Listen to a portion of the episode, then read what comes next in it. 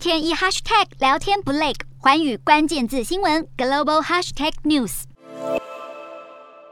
在封城一个多月后，上海空荡的街道终于有望再看见市民们的身影。上海当局在十五号宣布，开始分阶段推进复商复市，也就是要陆续恢复商店与商场的营运。也有少量从上海出发的中国境内航班也开始复航。中国在十五号新增一千一百多例，其中上海确诊占八成，总共有九百三十八例。不过，商业复苏不能再拖，包含便利商店、超市、百货商场和农贸市场等都会逐步恢复实体营业。餐饮服务则实行线上线下外卖，尽量错开人流。上海先前公布的外商复工计划正在持续进行，不过在企业复苏时，文艺体育活动依然被政府挡下。中国最近接连取消或是延期今明两年的大型体育赛事，包含要在七月展开的东亚杯足球锦标赛、九月的杭州亚运以及二零二三年的亚洲杯足球赛等，总共有六项体育赛事无法如期举行。这也引起民间不少疑惑声音。毕竟北京冬奥不久前才完赛落幕，如今的疫情相对于当时更加减缓，反而取消了一连串的活动。